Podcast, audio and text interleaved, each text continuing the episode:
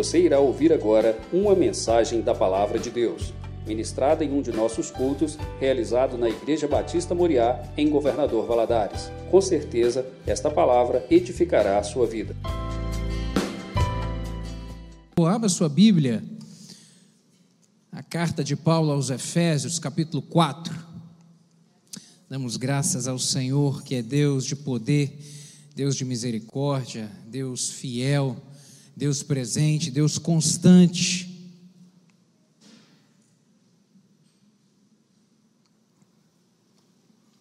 Carta de Paulo aos Efésios, no capítulo 4. A partir do verso 1, o apóstolo vai dizer o seguinte: Rogo-vos, pois, eu, o preso do Senhor, que andeis como é digno da vocação com que fostes chamados, com toda humildade e mansidão, com longanimidade, suportando-vos uns aos outros em amor, procurando guardar a unidade do Espírito pelo vínculo da paz.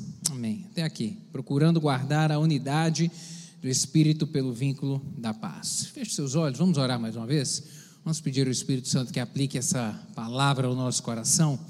Pai, te damos graças pelo privilégio de estarmos na tua casa de entoarmos louvor ao Senhor, de abrirmos nossos lábios e declararmos que só Tu és Deus, Deus de poder, misericórdia, graça, bondade, fidelidade. Obrigado por Tua presença. Meu Deus, e agora, em volta da Tua palavra, lhe rogamos graça, meu Deus, para que o Teu Espírito Santo comunique ela ao nosso coração, em nome de Jesus. Eu lhe peço que o Senhor fale de uma forma pessoal e individualizada ao coração de cada um dos meus irmãos aqui. Me dê graça para poder transmitir essa palavra. Fala conosco, Espírito Santo. Fala conosco, pois dependemos de Ti. No nome de Jesus que eu lhe oro, Pai. Amém. Você pode se sentar, meu querido. Todas as cartas do apóstolo Paulo, ele contém um, elas contêm um equilíbrio entre teologia e vida e aplicação na vida, entre a doutrina, fundamentos da fé cristã e a aplicabilidade deles na nossa vida prática. Por exemplo, aqui nessa carta aos Efésios, se você voltar aí algumas folhas na sua Bíblia, no capítulo 1, ele vai dizer a respeito da, da obra redentora de Cristo e que Cristo é o cabeça da igreja. No capítulo 2, ele vai falar a respeito de salvação através da graça do Senhor. No capítulo 3, ele vai falar a respeito da, do seu ministério, da sua vocação e da vocação dos gentios, a respeito de que a mensagem, a mensagem da salvação veio primeiro aos judeus e depois foi passada aos gentios, mas ela envolve toda a raça humana. E a partir aqui dos últimos três capítulos, que é o 4, o 5 e o 6 dessa carta, ele vem falar, ele vem a fazer uma abordagem prática dessa doutrina na vida do cristão. E ele vai falar aqui a respeito de é, andar em unidade, vai falar a respeito de andar em pureza, capítulo 4 também, vai falar de andar em harmonia, vai falar de andar de uma forma, sobre andar de uma forma vitoriosa. Então ele aplica essa doutrina a vida prática. Esses versos que nós lemos aqui, do verso 1 a 3, do capítulo 4, ele vai dizer a respeito de andar em unidade, a importância de andar, e a sua abordagem aqui, ela traz duas direções para nós sobre essa unidade, a respeito de relacionamento com Deus e relacionamento com o próximo e o que, que isso implica na nossa vida e quais as consequências disso na nossa vida. Por isso que eu dei o título a essa mensagem de unidade da fé, que é o mesmo título que está aí na sua Bíblia no capítulo 4. A unidade da fé. A unidade da fé, qual que é o significado dela e qual a consequência? Quais são as consequências dela para a nossa vida prática? E o que, que isso redunda na nossa caminhada? Porque o Evangelho ele é o poder de Deus que transforma o homem. O Evangelho não é uma filosofia, o Evangelho não é algo apenas cognitivo, apenas para se saber, para se ter conhecimento. Não. O Evangelho é o poder de Deus que promove transformação, que entra no coração do homem e vira uma chave na sua consciência, de maneira que agora ele vai caminhar sobre uma nova ótica, sobre uma nova realidade. Eu quero abordar isso aqui. Primeiramente, falar um pouco a respeito dessa unidade da fé em relação a Deus, porque ele traz essas duas conotações nesses versos que nós vemos aqui: a unidade da fé em relação a Deus e em relação ao próximo. Em relação a Deus, ele vai, o apóstolo, ele vai iniciar o verso 1 aqui, trazendo um, um, uma expressão que ele traz consigo e que ele repete ela em alguns outros momentos. Ele vai usar a expressão preso de Deus. Rogo-vos, pois, eu, preso do Senhor, preso do Senhor. E qual que é o, a mensagem por trás dessa expressão que o apóstolo repete algumas vezes em suas cartas? Ele repete ela algumas vezes aqui em Efésios e em outras cartas também. Ele traz essa mesma expressão, eu, preso do Senhor. Esse preso do Senhor aqui, ele não tem o significado de aprisionado, de prendido. Não tem. De estar amarrado. Não tem. Não tem esse significado. Não significa isso porque Cristo, ele, na verdade, veio para libertar o homem do poder e das amarras do pecado. O pecado sim prende, o pecado sim amordaça, o pecado sim é, é, amarra o homem e o impede de caminhar, de prosseguir, de ir adiante. O pecado escraviza. E o viver em Cristo, ele traz liberdade. O viver em Cristo promove crescimento, edificação na vida do homem. O homem, ele é um antes de Jesus e outro depois de Jesus. Não sei se você depois, se você entrou para a família da fé depois de adulto. Alguns nasceram no lar evangélico, como eu, tive esse privilégio de sempre ser criado nos caminhos da verdade, mas outros vieram para conheceram Jesus na adolescência, na juventude, outros na vida adulta, caminharam por alguns caminhos e depois, quando encontraram o Evangelho, é, foram transformados por ele e passaram a perceber de uma maneira muito clara como é que era a vida antes e como é que passou a ser a vida depois. A liberdade que o Evangelho trouxe, a modificação de consciência, o prazer da vida, agora caminhando com o Senhor. Cristo veio para nos libertar. O apóstolo fala isso em diversas das suas cartas, em Colossenses, por exemplo, capítulo 1, versos 13 e 14, ele vai falar isso de uma maneira muito clara. Ele vai dizer o seguinte: Ele, se referindo a Cristo, Ele nos libertou do império das trevas e nos, e nos transportou e nos transportou para o reino do Filho do Seu amor, no qual temos a redenção, a remissão dos pecados. A obra redentora de Cristo na cruz do Calvário, quando lá Ele morre e e, e, promove o pagamento da conta do pecado que existia, a condenação que havia sobre a raça humana. Aquele momento, o Senhor Jesus veio para promover uma obra de libertação para o homem. A partir de ali, a obra redentora de Cristo. E a expressão aqui, preso do Senhor, ela tem um duplo significado. O primeiro significado que eu penso aqui é de estar apegado, de uma maneira inseparável. Preso, apegado, no sentido de estar apegado, de estar junto, de estar próximo, de estar conectado, de uma maneira realmente inseparável.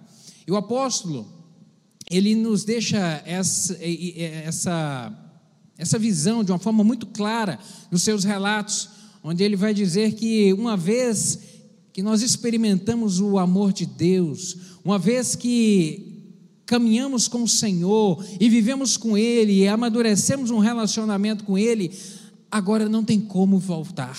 Não tem como voltar atrás. É nesse sentido de ser preso do Senhor. Não, é, é, é impossível agora retroceder para viver um estilo de vida que eu vivia antes. O preso do Senhor tem esse significado. O apóstolo dizendo: Olha, eu estou apegado ao Senhor. É indissociável agora a minha caminhada com Cristo. Eu estou totalmente rendido a Ele. E uma outra e um outro significado para essa expressão preso do Senhor vai dizer justamente a respeito dessa submissão é estar submisso à vontade.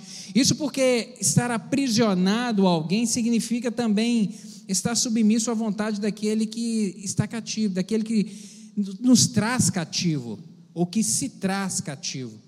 E o apóstolo Paulo também ele vem mostrar isso de uma maneira muito clara nas suas cartas, no sentido de estar submisso à vontade do Senhor estar de coração aberto a cumprir os desígnios do Senhor na sua vida. Por exemplo, lá em Gálatas, capítulo 2, verso 20, ele vai dizer que já estou crucificado com Cristo E vivo não mais eu, mas Cristo vive em mim, e a vida que agora vivo na carne, vivo-a pela fé do Filho de Deus, o qual me amou e se entregou a si mesmo por mim. Ele vem dizer: Olha, agora não são as minhas vontades que prevalecem, agora não é o meu querer, agora não é o meu eu, agora não é o que eu desejo, não, eu estou rendido a Cristo. Eu sou um prisioneiro dele. Agora, a vontade que prevalece na minha vida não é a minha vontade, é a vontade do Senhor. Eu cumpro aquilo que ele deseja para mim. É essa conotação que ele vem dizer quando se coloca como, como se, quando se apresenta como prisioneiro de Cristo, como realmente alguém que está totalmente rendido à vontade do Pai. Nós vemos isso na sua caminhada, na história da vida do apóstolo Paulo, a partir do seu surgimento na Bíblia ali é, em Atos, capítulo, no final do capítulo 7, quando temos ali o martírio de Estevão e que a Bíblia diz que aqueles que apedrejaram Estevão lançaram, deixaram as suas capas ali nos pés de um centurião chamado Saulo. A partir daquele momento ali que Saulo é, aparece na, no registro bíblico com, e que quando ele tem um encontro com o Senhor, capítulo 8 de Atos, e tem a sua vida transformada, ele se rende de uma maneira integral a Cristo. E agora ele se coloca sujeito a cumprir tudo aquilo que o Senhor tem para a sua vida. E começa uma jornada e uma caminhada que revolucionou o mundo do seu tempo. E que foi um, realmente um dos maiores expoentes do Novo Testamento, apóstolo Paulo, e a sua devoção e a sua dedicação em cumprir o ID do Senhor na sua vida. A unidade da fé em relação ao relacionamento com Deus significa isso: apegado a Ele, rendido a Ele, compromissado, comprometido com Ele e disposto a cumprir todos os seus desígnios para a sua vida, na caminhada da fé com Ele. Um outro aspecto da unidade que esse texto vem nos revelar aqui, da unidade da fé, é a unidade no sentido do relacionamento com as pessoas. E essa unidade, ela decorre de algumas condutas. Ele vem falar aí a partir do capítulo do versículo 2, verso 1 ainda, rogo pois irmãos que eu, preso do Senhor, que andeis como é digno da, vota, da vocação com que fostes chamados, e aí no verso 2 ele vem dizer como andar, com toda, ele começa a dizer humildade, ele vai ressaltar a primeira, a, a, primeira disponibilidade ou disposição do coração para se andar em unidade no relacionamento interpessoal. Ele vem falar a respeito da humildade. Humildade aqui ela não vem representar fraqueza, de maneira nenhuma. Na verdade, essa a humildade sobre a ótica com que o apóstolo vem nos apresentar aqui, ela representa por Cristo em primeiro lugar. Cristo em primeiro lugar. Sempre Cristo como o centro, Cristo na primeira posição, colocar as pessoas em segundo lugar e colocar o eu em último lugar. E esse eu aqui, na verdade, a gente pode, a gente pode expressar isso no sentido do, do meu eu, da minha arrogância, o meu eu, o meu orgulho, o meu eu, a minha vaidade. Esse vai ficar em último lugar. Esse eu vou deixar na última posição, porque o que me interessa é agradar Cristo. O que me interessa é honrar o Senhor, é levantar o nome do Senhor na minha vida, que ele seja exaltado sempre. E em segundo lugar, valorizar as pessoas. A humildade aqui ela vai trazer a ótica de entender que todos somos iguais. Não há ninguém melhor ou melhor. Perante o Senhor, todos somos exatamente iguais. É, o sangue derramado na cruz do Calvário foi para alcançar a toda a raça humana, a todos nós. Então não há o porquê tratar um ou outro de maneira diferente, mas tratar com humildade. E só é possível entendermos isso quando colocamos, quando decidimos, na verdade, colocar é, a, o orgulho, o egoísmo, a vaidade, esses sentimentos que são tão perniciosos no nosso relacionamento, que tanto quebram o relacionamento em último lugar, para valorizar e colocar sempre no centro aquele que merece a honra, que é Cristo, e se importar com aquele que está do nosso lado. Isso vai significar a humildade. Ele vai dizer que na sequência a respeito de mansidão, com toda a humildade e com mansidão. Mansidão é a virtude daqueles que não perdem o controle. Não perdem o controle. Ser manso não significa também ser fraco e não significa não ter iniciativa. Não. Ser manso, na verdade, é a virtude, eu repito, daquele que mantém sempre o controle, daquele que não perde o controle. E na Bíblia nós temos exemplos de homens assim, por exemplo, Abraão teve uma caminhada de fé com o Senhor e teve que ter muita mansidão na sua vida para poder vencer os tempos de dificuldade. A Bíblia cita também um grande exemplo, Moisés. Números capítulo 2, verso 3. A Bíblia registra que não havia homem mais manso do que Moisés na face da terra naquele tempo. Homem muito manso. E para poder e para poder liderar aquela multidão com a qual ele caminhou no deserto durante 40 anos, precisava de muita mansidão, muita mansidão. O manso, ele controla o seu temperamento, seus impulsos, ele controla a sua língua. Isso são virtudes que nós devemos desenvolver para caminharmos bem no nosso relacionamento interpessoal, seja com quem for, com o nosso próximo, seja dentro de casa, seja no trabalho, seja na igreja, seja onde realmente estivermos. Ele vem falar na sequência a respeito de longanimidade, com toda humildade, com toda mansidão e com longanimidade, a unidade da fé sendo manifesta através, através da longanimidade. Essa palavra grandona significa isso mesmo. Longanimidade, um ânimo longo, uma disposição longa, significa uma tolerância, tem esse significado, essa expressão, uma tolerância, tolerar, aguentar, suportar, estar disposto a estar do lado de maneira contínua, sempre. É paciência no trato uns com os outros que nós devemos desenvolver para poder caminhar bem nos nossos relacionamentos. Ele vai falar também a respeito de suportando uns aos outros em amor. Suportar um ao outro traz o sentido de ser suporte ajudar um ao outro, estender a mão, sermos realmente sustentáculos uns para os outros. E por fim, aqui, em relação à, à, unidade da fé, no relacionamento com o próximo, ele vai dizer: manter o, suportando uns aos outros em amor, procurando guardar a unidade do espírito pelo vínculo da paz. Vínculo da paz. Paz só é possível existir onde há harmonia. Onde não tem harmonia, não há paz. E harmonia nós devemos, e harmonia significa consonância de entendimentos. Mais uma vez, as coisas estão todas conectadas, né? Manter a harmonia, para manter a harmonia tem que se deixar as vontades de lado, abrir mão dos quereres, abrir mão do egoísmo, para poder prevalecer o consenso, o bom senso, o equilíbrio. O apóstolo vem ensinar que apontar que isso aqui é a diretriz que nós devemos seguir na caminhada. E aí ele vai dizer que é responsabilidade de todo cristão demonstrar essa unidade, essa unidade com Deus e essa unidade com o próximo. Quando ele vem dizer aqui no verso 1 que andeis como é digno da vocação com que fostes chamados. Andeis que andeis como é digno da vocação com que fostes chamados. É essa a responsabilidade que nós temos. Ele vem dizer: olha, a, a, finalidade para a qual Cristo se revelou a você é para que o nome dele seja engrandecido na sua vida e que você ande nessa terra de maneira que venha exaltar o nome dele, no relacionamento com ele e no relacionamento com aquele que está do seu lado, com o seu próximo. O próprio Jesus Cristo vem dizer isso lá em Mateus capítulo 5, verso 16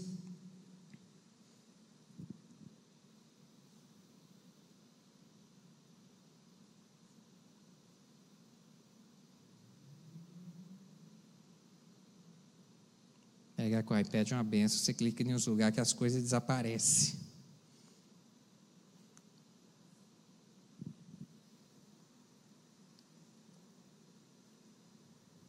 E sumiu de verdade, olha só que benção. Mateus capítulo 5, verso 16, a palavra de Jesus vai falar a respeito disso.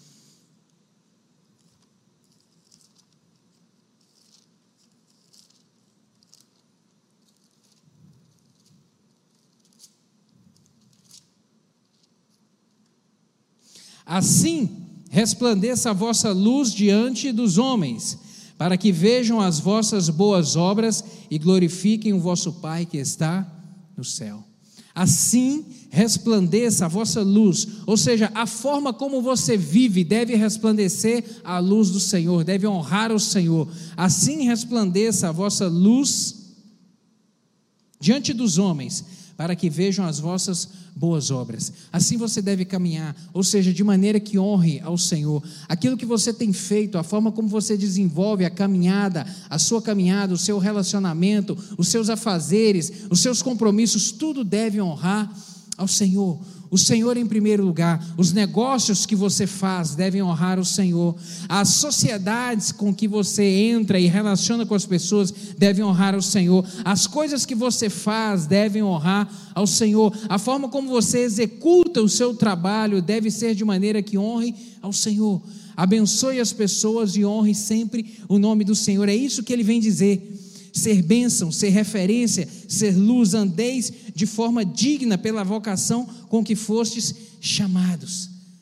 Ser chamado pelo Senhor, fomos chamados a isso, a que essa luz resplandeça nas nossas vidas e possamos ser bênção na vida de todos aqueles que estão ao nosso lado. Isso é responsabilidade de todo cristão, ser um abençoador daqueles que andam consigo, estender a mão, ser bênção, ser sal e ser luz. E nessa caminhada, andando com o Senhor, guardando o vínculo da paz, honrando a Ele, andando em unidade do Espírito com Ele, nós podemos desfrutar realmente de, de bênçãos insondáveis do Senhor nas nossas vidas, da graça derramada, do seu sustentáculo, dessa presença maravilhosa, desse relacionamento caminhando com o Senhor. E eu quero compartilhar algumas coisas a respeito disso aqui o que, que, o, que, o que de benefício nós recebemos quando caminhamos e desenvolvemos essa jornada com o Senhor? O qual, qual é a consequência desse de mantermos a, essa unidade da fé com Cristo e essa unidade da fé no relacionamento com o próximo? Em que, que isso redunda na nossa vida? A palavra do apóstolo vai nos mostrar a respeito disso também. E algumas coisas eu quero compartilhar. Uma delas é a orientação clara é sermos orientados pelo Senhor na nossa caminhada, é recebermos direção do Senhor. É um desses benefícios que temos, o benefício de sermos direcionados com o Senhor, especialmente quando nós temos que fazer escolhas, quando temos que decidir coisas na nossa vida. Precisamos de direção. E direção, e uma direção que às vezes vai além do que podemos enxergar, além da nossa compreensão. Somente realmente uma pessoa insensata, ela caminha nessa vida sem a direção do Senhor, sem pedir ao Senhor que dirija os seus passos. E a Bíblia vai chamar isso de tolice. A nossa vida ela é muito limitada. A gente não consegue ver o que está depois da curva. A gente não consegue ver o amanhã nos nossos dias. Mas a Bíblia vem dizer que o Senhor é aquele que guia os passos daquele que confia nele. A palavra do Senhor lá em Provérbios, capítulo 3, versos 5 e 6, vai dizer que confia no Senhor de todo o seu coração. Confia de todo o seu coração e não se estribes ou apoie no seu próprio entendimento. Reconhece em todos os seus caminhos e ele endireitará as suas veredas. Confia no Senhor.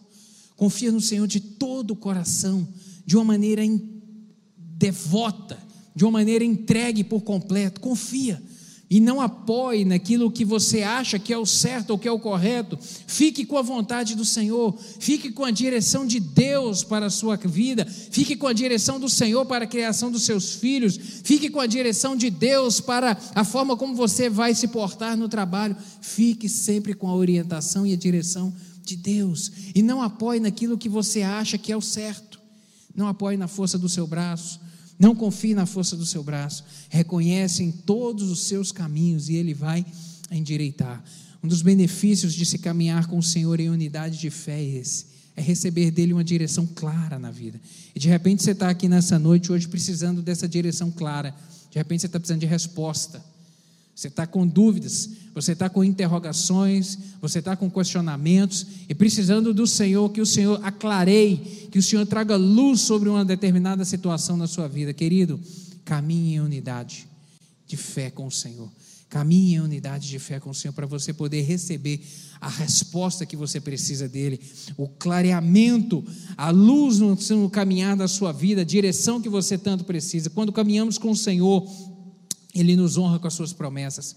Sabe? Porque ele há promessas dele dispensadas a nós e diversas na sua Bíblia, promessas de companhia, promessa de proteção, promessa de salvação, promessa de sustentar, realmente promessas de estar conosco todos os momentos.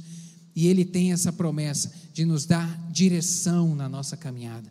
Então, se hoje você está aqui precisando de uma direção, um rumo na vida, peça isso ao Senhor. Confie no Senhor. Peça ao Senhor, meu Deus, me dá a direção porque Ele tem para nos dar. Uma outra coisa, um outro benefício que nós temos do desenvolvimento dessa caminhada de unidade com o Senhor é uma provisão adequada. É saber que o Senhor tem a medida certa para as nossas vidas. Qualquer que seja a nossa situação financeira, a gente precisa de sabedoria de Deus para poder administrar os nossos bens. Qualquer que seja a situação financeira, a gente precisa disso. E precisamos de confiar no Senhor e aprender a depender que dele vai vir o sustento necessário para a provisão do cada dia. O, Senhor, o próprio Senhor Jesus Cristo disse isso aos seus discípulos a respeito da caminhada da vida, não andar de maneira ansiosa, lá em Mateus capítulo 6, no Sermão da Montanha, quando ele vem dizer isso, olha, não andeis ansiosos quanto ao que é a vez de comer, ou que é a vez de beber, eu que providencio tudo, eu que sustento todas as coisas, eu que sustento os animais, eu que sustento tudo, e vocês são muito mais preciosos, descansem em mim, confiem em mim, ele vem falar a respeito disso, e em Filipenses capítulo 4, ele vem dizer uma outra palavra, o apóstolo Paulo, de uma maneira muito específica, ele vai dizer, e o meu Deus, segundo a sua riqueza em glória, há de suprir em Cristo Jesus cada uma das nossas necessidades. O nosso Deus, segundo a sua grande riqueza, misericórdia, graça, bondade, fidelidade, há de ouvir a oração e no tempo certo enviar o socorro, suprir aquilo que necessitamos na medida certa.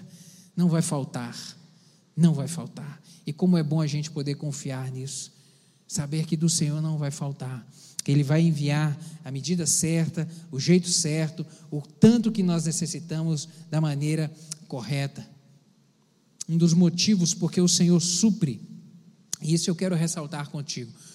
Um dos motivos para o qual o Senhor supre as nossas necessidades é para que a gente também seja bênção na vida das pessoas, para que haja disponibilidade no nosso coração, desprendimento, para estendermos a mão, para estendermos nossas mãos para nós sermos bênção na vida das pessoas.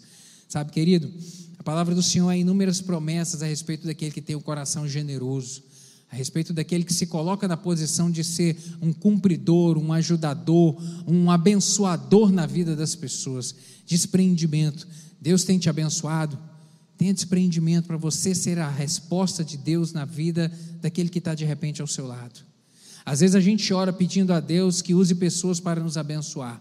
Meu Deus, toca lá no coração de fulano de tal para que ele me abençoe no trabalho, abençoe, para que o meu chefe me abençoe, para que eu haja aqui uma promoção. Meu Deus, para que uma porta seja aberta, para que alguém me dê uma direção. Às vezes a gente ora pedindo a Deus que use pessoas para nos abençoar.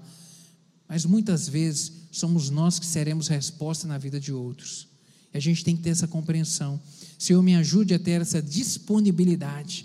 Que eu seja a resposta na vida daquele que está do meu lado que eu seja a resposta do Senhor de oração de alguém que está clamando por uma provisão, que eu seja que, eu, que haja em mim desprendimento para ser um abençoador do Senhor para aquele que necessita.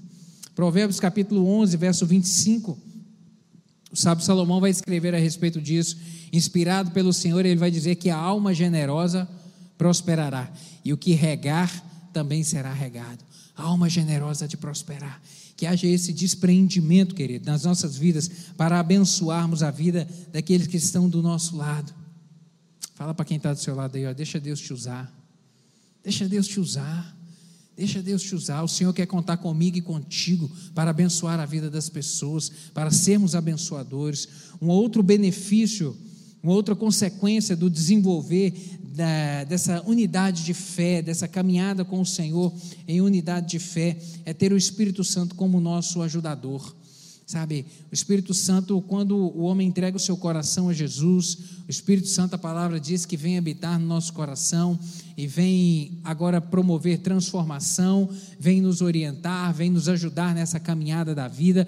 Sabe, querido, e como isso é precioso demais para nós. É Ele que nos ajuda a orar quando por vezes faltam palavras. Quando a gente não sabe o que dizer, Ele vem nos orientar, Ele vem nos dar discernimento, é Ele que estimula em relação ao arrependimento.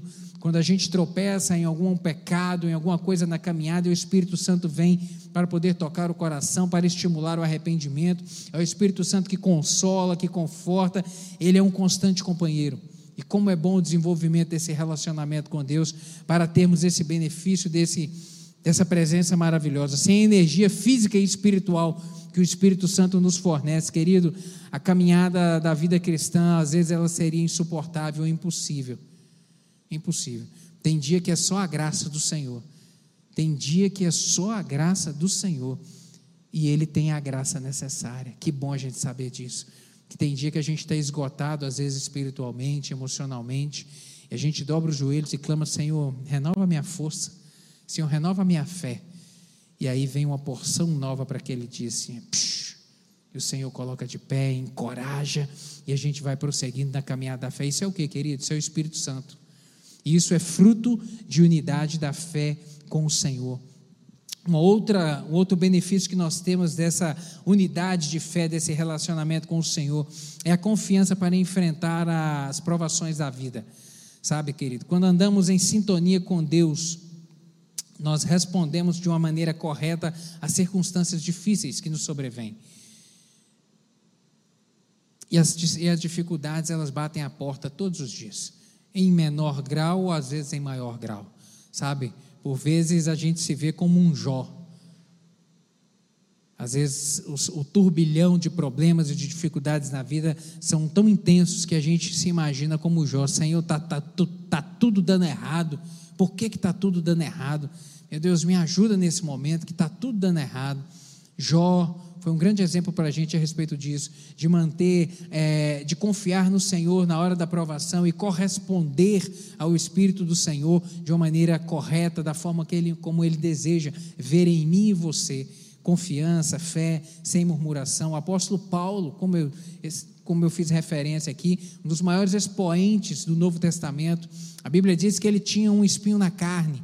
E a Bíblia não revela o que, que era esse espinho na carne talvez uma doença física, alguma coisa, a Bíblia não deixa, mas uma coisa é que a Bíblia registra que ele orou por três vezes pedindo ao Senhor, meu Deus, tira isso de mim, me liberta disso, Senhor, me liberta disso, e Deus não tirou, e ele continuou esse, tendo que conviver com esse problema todos os dias na vida dele, mas em momento nenhum a gente vê que isso deixou, tirou dele o entusiasmo de servir ao Senhor, tirou dele a produtividade para o reino do Senhor. Não, esse homem continuou viajando, pregando a palavra, sendo sal, sendo luz, fazendo diferença, escrevendo registros como as suas cartas que, que fazem é, é, diferença nas nossas vidas até o dia de hoje. Sabe, querido, quando vier os tempos difíceis na sua vida, continue perseverando, continue sendo produtivo, continue sendo sal, sendo luz. O Senhor, Ele usa essas dificuldades para nos fortalecer, nos amadurecer, para nos equipar na verdade, para desenvolver uma musculatura espiritual. Se a gente quer desenvolver musculatura, o que, que a gente tem que fazer no corpo? Exercício, né? A dificuldade é mais ou menos esse, esse mesmo efeito na vida da gente.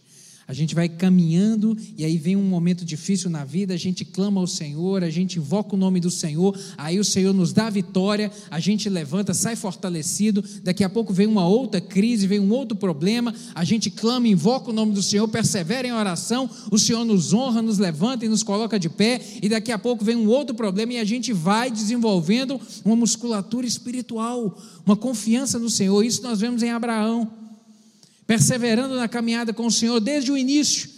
E nós vemos que o grande desafio que o Senhor deu a ele foi quando o Senhor pediu o seu filho em sacrifício. Se esse pedido tivesse ocorrido lá no início, Abraão teria correspondido? Não.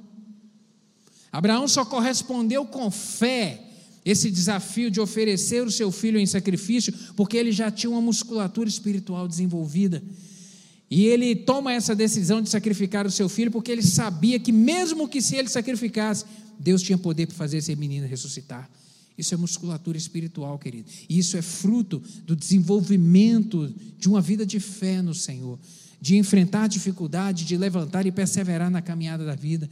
De repente você tem se questionado, meu Deus, por que tanto problema assim? Eu venço um e vem outro. Acaba um e chega outro, querido, na caminhada é assim mesmo. O Espírito vai trabalhando em nós, é o Senhor trabalhando no nosso coração, nos amadurecendo, nos moldando, nos transformando. A vida pode mudar, e ela vai mudando, mas graças a Deus, porque o Senhor não muda nunca. Um outro benefício que nós temos aqui é a graça para enfrentar os conflitos, conflitos que são inevitáveis. Quando a gente declara a nossa fé no Senhor, os conflitos vão surgindo, porque o mundo ele caminha em uma posição, em uma direção diferente da nossa. Segundo Timóteo capítulo 3, verso 12, o apóstolo vai dizer que todos os que querem viver piedosamente em Cristo Jesus serão perseguidos. Todos aqueles que querem levar Deus a sério, amar o Senhor, honrar o Senhor, eles realmente serão perseguidos. E por vezes a gente vai ser incompreendido, a gente vai ser mal interpretado, mas que bom quando a gente decide caminhar com o Senhor e experimenta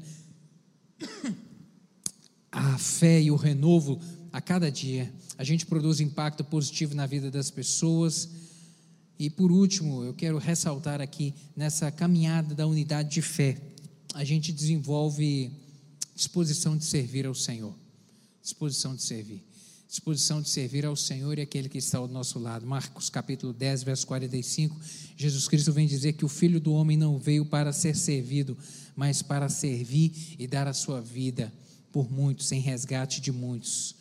Jesus Cristo não veio para ser servido, mas para servir. O Senhor quer ver essa disposição, essa disponibilidade na minha vida e na sua vida, querido.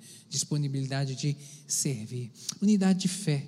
Quanta coisa a gente aprende em poucos versículos aqui que o apóstolo nos apresenta. Unidade de fé com o Senhor, unidade de fé para viver no relacionamento com os irmãos que estão do nosso lado. E em razão disso tudo, a gente usufrui como consequência a companhia, a bênção, o milagre, proteção, provisão, o cuidado, a graça necessária, o vigor, o fortalecimento para a gente prosseguir na jornada da vida. As crises vêm, as dificuldades nós enfrentamos todos os dias, mas o desafio nosso, repito, é andar em unidade de fé sempre. Que o Senhor complete essa palavra no seu coração. Eu quero orar contigo nessa hora. Vamos colocar de pé?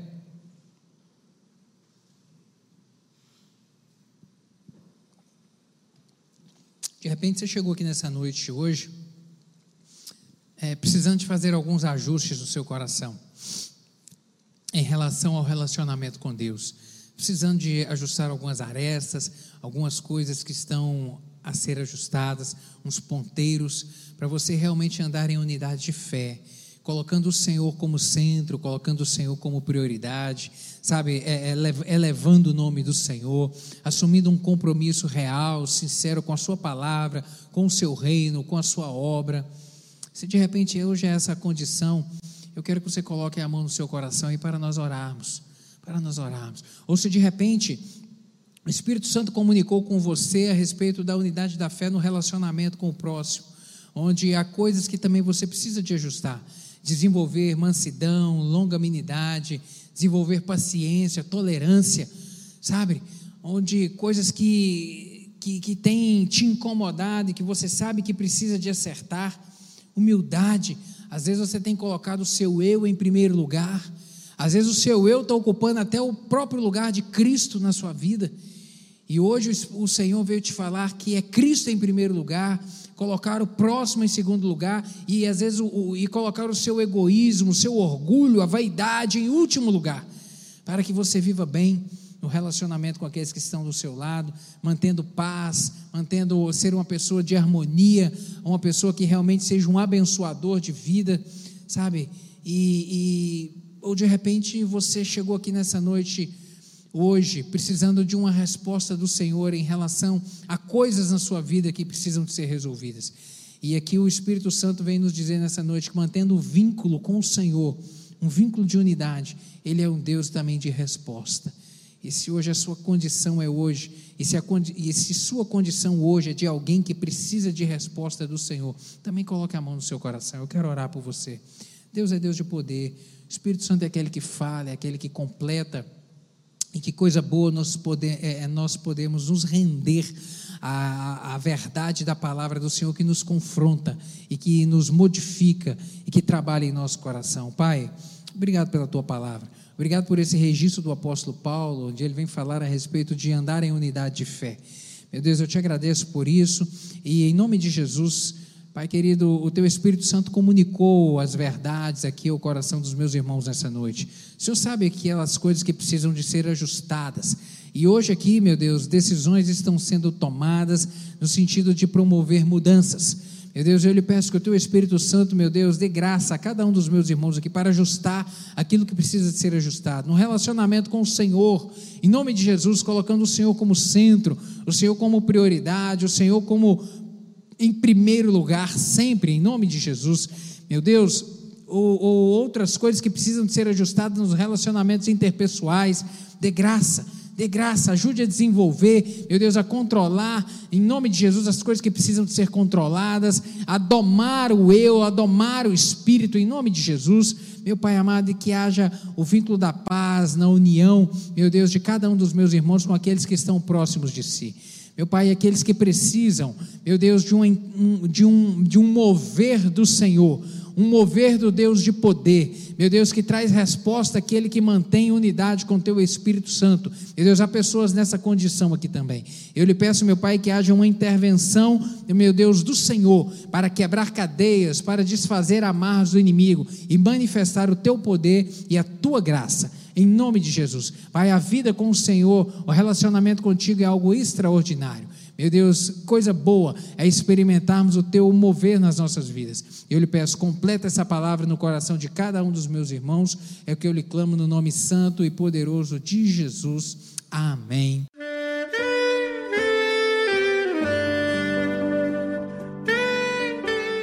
Querido amigo, Deus se interessa por você.